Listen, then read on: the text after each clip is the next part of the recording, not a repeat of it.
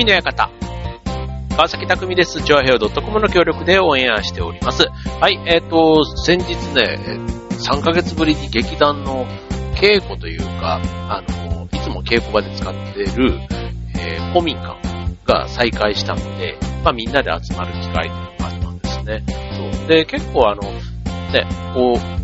えっ、と、県をまたぐ移動がね、19日で、こう、解除されたりっていうことで、まあ当然ね、コロナのあの、心配がなくなったわけではないんですけども、少しずつこうね、えっ、ー、と、外出に対しての規制だとか、あと集まるっていうことに対しても、もちろんね、マスクとかはつけましょうだとか、いろいろあの、ソーシャルディスタンスの話とか、ああいうのはね、変わらないわけなんですけども、なんかこう、集まれるっていう、なんかね、多分、心のハードルがね、ちょっと落ち着いたというのかな。なんか今までだったらね、外に出ることも出ちゃいけない、ね、みんながちゃんとね、ステイホームしてるのに、みたいな、なんかそういったことがね、なくなって、あこうやって集まった、集まることができたっていうのは、まあ一つ、あの、良かったなぁなんて思うんですけど、あの、なんでしょう。まあ、劇団の場合とかだったら、えー、声を出すわけじゃないですか。で、声を出して、まあ、4月になくなった、あの延期に、ね、なった、えー本公演としてはなくなって、まあ、延期が決まったわけなんですけど、その延期日をね、いつにするかなんて話をしてる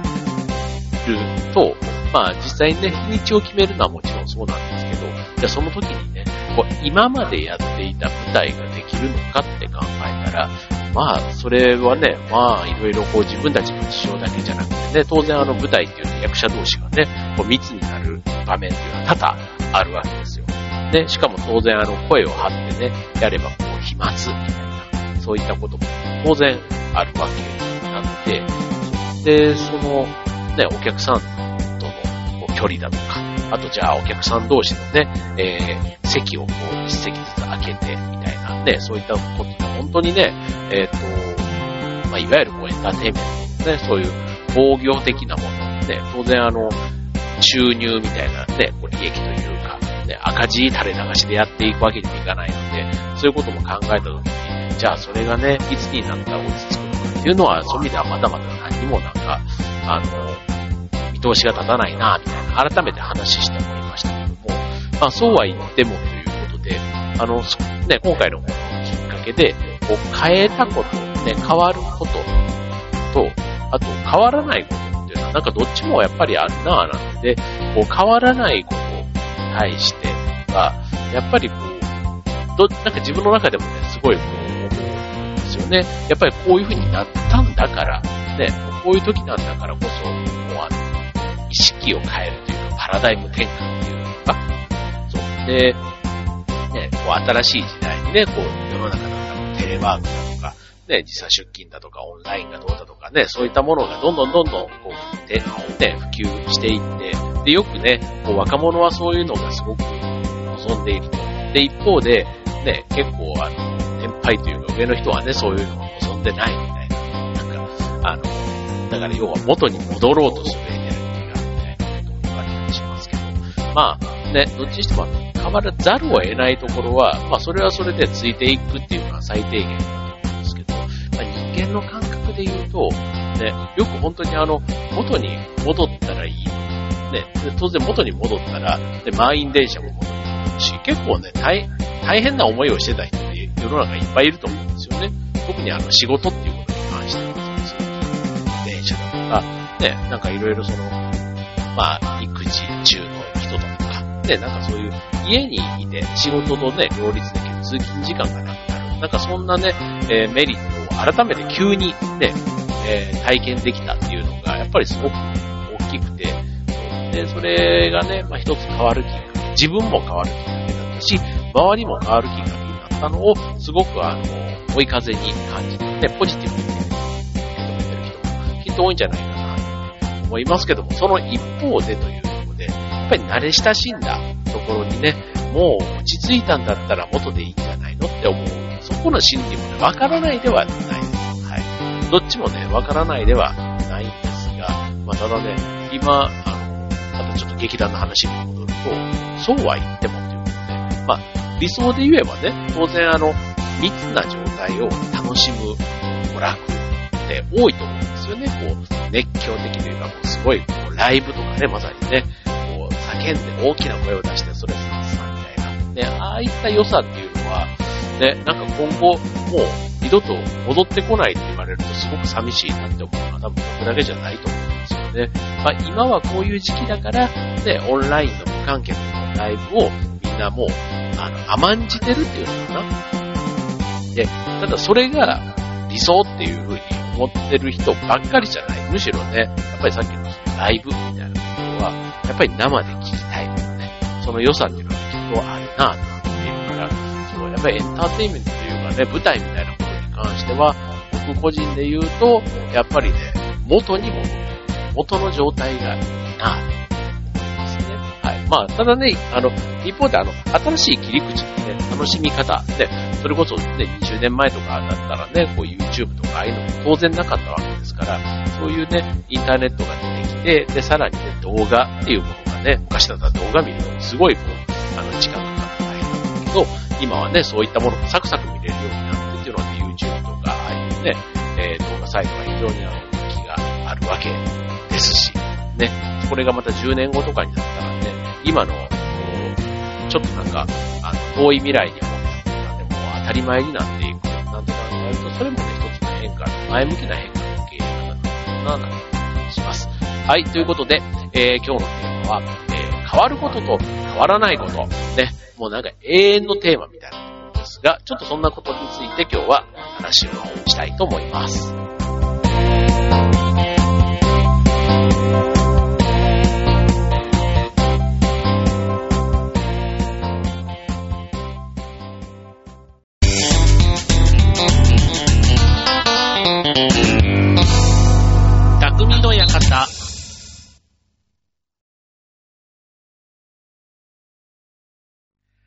はい。ということで、えー、今週の匠の館は、変わること変わらないことっていうことでね。まあ、変わることっていうのはね、本当にもうあの、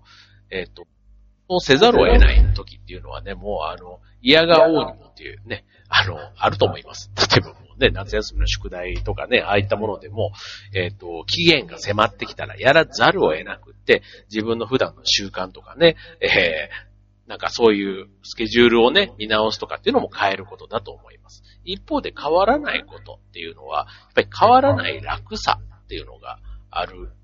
じゃないですか。そう。で、あの、なんだかんだ言ってね、こう変化を求めてるとかね、あと変化に置いてかれるやつは、なんていうね、こう、ビジネスの世界だとやっぱりね、こう変化についていけなかった会社は、こう、淘汰されてね、こうなっていったり、ね、そういうデザインとかいうトレンドをね、追うようなクリエイティブな業界なんかもやっぱりその変化っていうのにはすごく敏感。で、あとはその、ね、えー、昔の、ば若者向けだったものが、ね、その10年後の若者にも必ず受けるかって言ったらそんなこともなくって、その若者のニーズをつかむみたいなところもね、やっぱりこう、それは、えっ、ー、と、そういう商売とかだけじゃなくて、ああいう芸能系のね、お笑いだとか、ね、ああいったものも、やっぱり昔の笑いと、えっ、ー、と、今のね、第7世代なんて言われてるところは、やっぱりこう変化してきてるところがあるわけなんですが、まあ、やっぱりね、えー、変化せずにというか自分のスタイルをね、えー、周りが受け入れてくれて、ね、こう、そこに居心地の良さを感じたときに、まあそこをね、あえて潰して、ね、壊して変化させるところは、やっぱりね、なんか、その人の生き様というか、ね、あの、器量によるとこかなと思うんですよね。で、あこの間ね、相田光夫さんってあの、詩、えっ、ー、と、詩を書かれる方ね。あの、人間だもんって有名な方ですけど、なんかあの方の話を聞いてて、そう。で、やっぱりね、あの人ってこう、書家というかね、こう、文字をこう書くじゃないですか、詩集をね。で、書いて、自分の過去に書いた作品で、こう、気に入らなかったら、そういう映画の世の中に出回ってるのがすごく嫌な方だったらしいんですね。そう、だから、えっ、ー、と、子供にも自分の作品でね、そういったもう若い時のものはとにかく気に入らないから見つけたら、買い戻してでもね、もう処分してくれ、みたいな。そんなことを言ってたそうなんですけど、そういう、それもね、ある意味自分の中での自己革新っていうのかな。そう、そういうことをね、すごくやれる人っていうのは、なんか、どこまでもそう、ストイックというかね、うん、自分を変えることにストイック、うん、な人。っていうのはやっぱり変えることっていうのに対してすごく貪欲になれるんだろうななんて思うし、あとはあの、意識が高い系でね、よく言われる人っていうのはやっぱりなんかね、あの、現状と同じというよりは常にね、こう、よくマグロとかにね、こう、動いてないとね、えー、我慢できないというか、動かなくなっちゃうと死んじゃうみたいなね、ね、だからその回遊魚みたいな感じで言われる人も、ね、こういう意識が高い系というか、ね、常にアンテナを張ってなんていうところは、こう変わることに対しては比較的ついていけてる人なんじゃないかななんて思います。はい。で、えー、っと、ね、今そういう意味ではいろいろこうシフトしていってる時です。はい。まあ、今回ね、その本当にあの、コロナで、えー、商売っていう意味では非常にね、こう人がやっぱり動かなくなるってことはお金が動かなくなる、経済が止まるっていうことで、そういうあの、金銭面っていうところのね、えー、経済的なダメージは非常に大きいっていうのはもうあの、皆さんもご存知の通りだと思うんですけど、やっぱりね、自分をなんか見つめ直すとか、ね、そういう時間は本当に取れたなって思うんですよね。こう、ステイホームっていうので、もう家にいて、ね、自粛してたら自分で、ね、この家の中でやれることを考えるわけじゃないですか。まあ、それがゲームしかり、本読むしかり、ね、いろんな、あの、この番組でも、いろいろこう、家でやれることを紹介してきましたけども、やっぱりね、そういう時間ってあったらいいのになって今まで思うことがあって、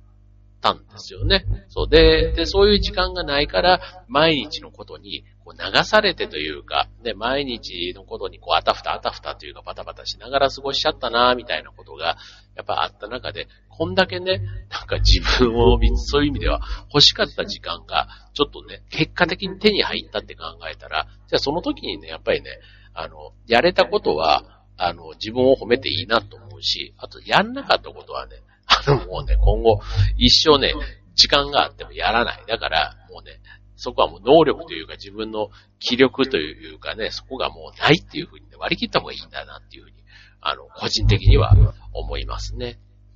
はい。で、えっと、まあ、そんなとこです。で、まあ、これね、本当にあの、一般の人たちもそうだし、まだね、これから、まあ、ウィズコロナ、ね、アフターコロナなんて言われている、ね、時代にこう入っていく時に、今はね、まだね、全然ウィズコロナ、まあウィズコロナではあるんですけど、全然バランスよくやれてるかって言ったら、とりあえずようやくね、なんか前に進もうっていう風にし始めた、そんなタイミングかなと思います。まだね、えっ、ー、と、東京もね、毎日感染者がね、30人以上こう出てたりする中で、ね、なんとなくこう、気、気も、気が落ち着かないというか、ね、そういう感じっていうのは多分あの、皆さんもそうかなって思うんですけど、そう。で、まあ、あとはね、なんかこう、先を読んで、なんかチャレンジするみたいな。なんかそこに対して、こう、いかに意欲的になれるか。そこでは結構ね、僕大事な今、時期なんじゃないかなと思うんですよね。なんかこう、じっとしてて、この波がいつか去っていくだろうっていうことではなくて、なんか今この状況、ね、の中で自分がやれることが何かっていうのを考える。うん。なんかそういうのを考えるのは結構、うん、なんか楽しいというか、ちょっと最近ね、ワクワクしてきたとこあるんですね。もうあの、いや、現状、だからさっきの劇団しかり、仕事しかり、で、プライベートしかりですけども、そう。やっぱりね、自分の今まで目を向けてなかったところに、目を向けるきっかけを作ってくれたっていうね、いい言い方するとそういうことかなと思うので、ね、その新しいところに目を向けて、なんか、あの、一歩前進する。そうすると、そこでね、あの、得られたものっていうのはね、絶対まあ、そこがね、今回のコロナの件がなければ、当然また違うね、何か経験というか、ね、あったはずなんですけど、そう。なんか今、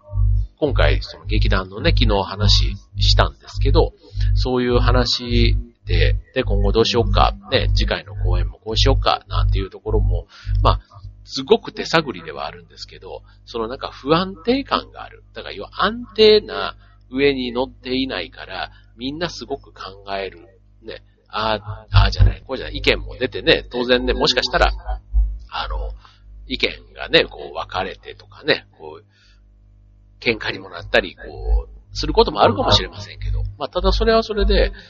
結果的にね、すごく必要なプロセスというか、無駄なことでにはきっと後になって振り返った時にならないんだろうななんていうふうに思っています。はい。だから、まあ、とにかくね、そうなってきた時に、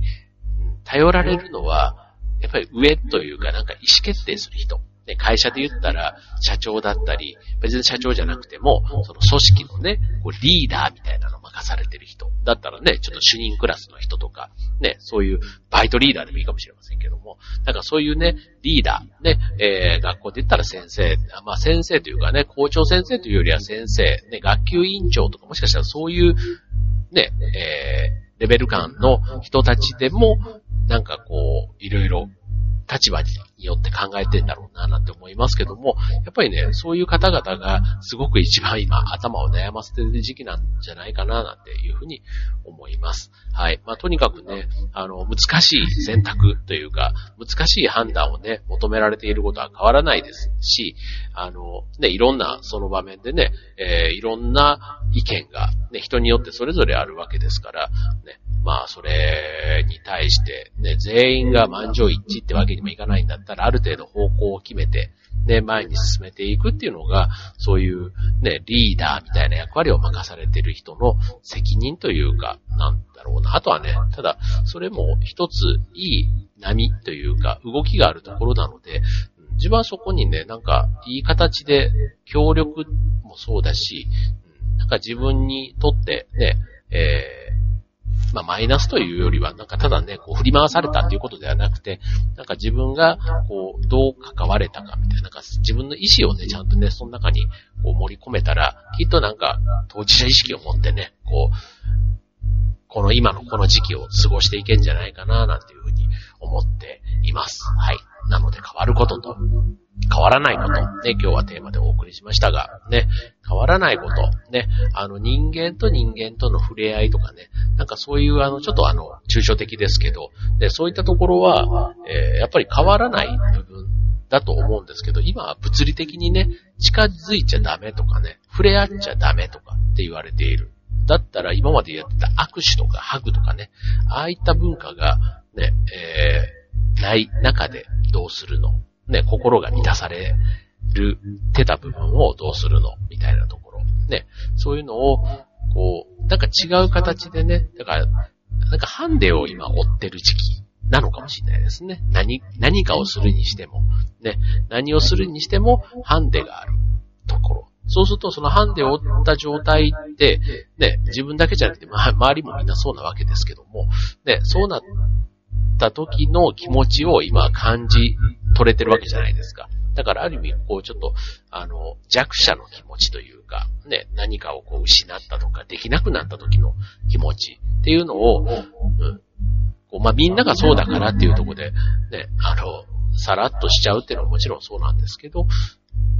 その中で、こうできること、ね、やっぱ考えて、あの、少しでもね、前向きな方に持っていけたらな、なんて思いますね。はい。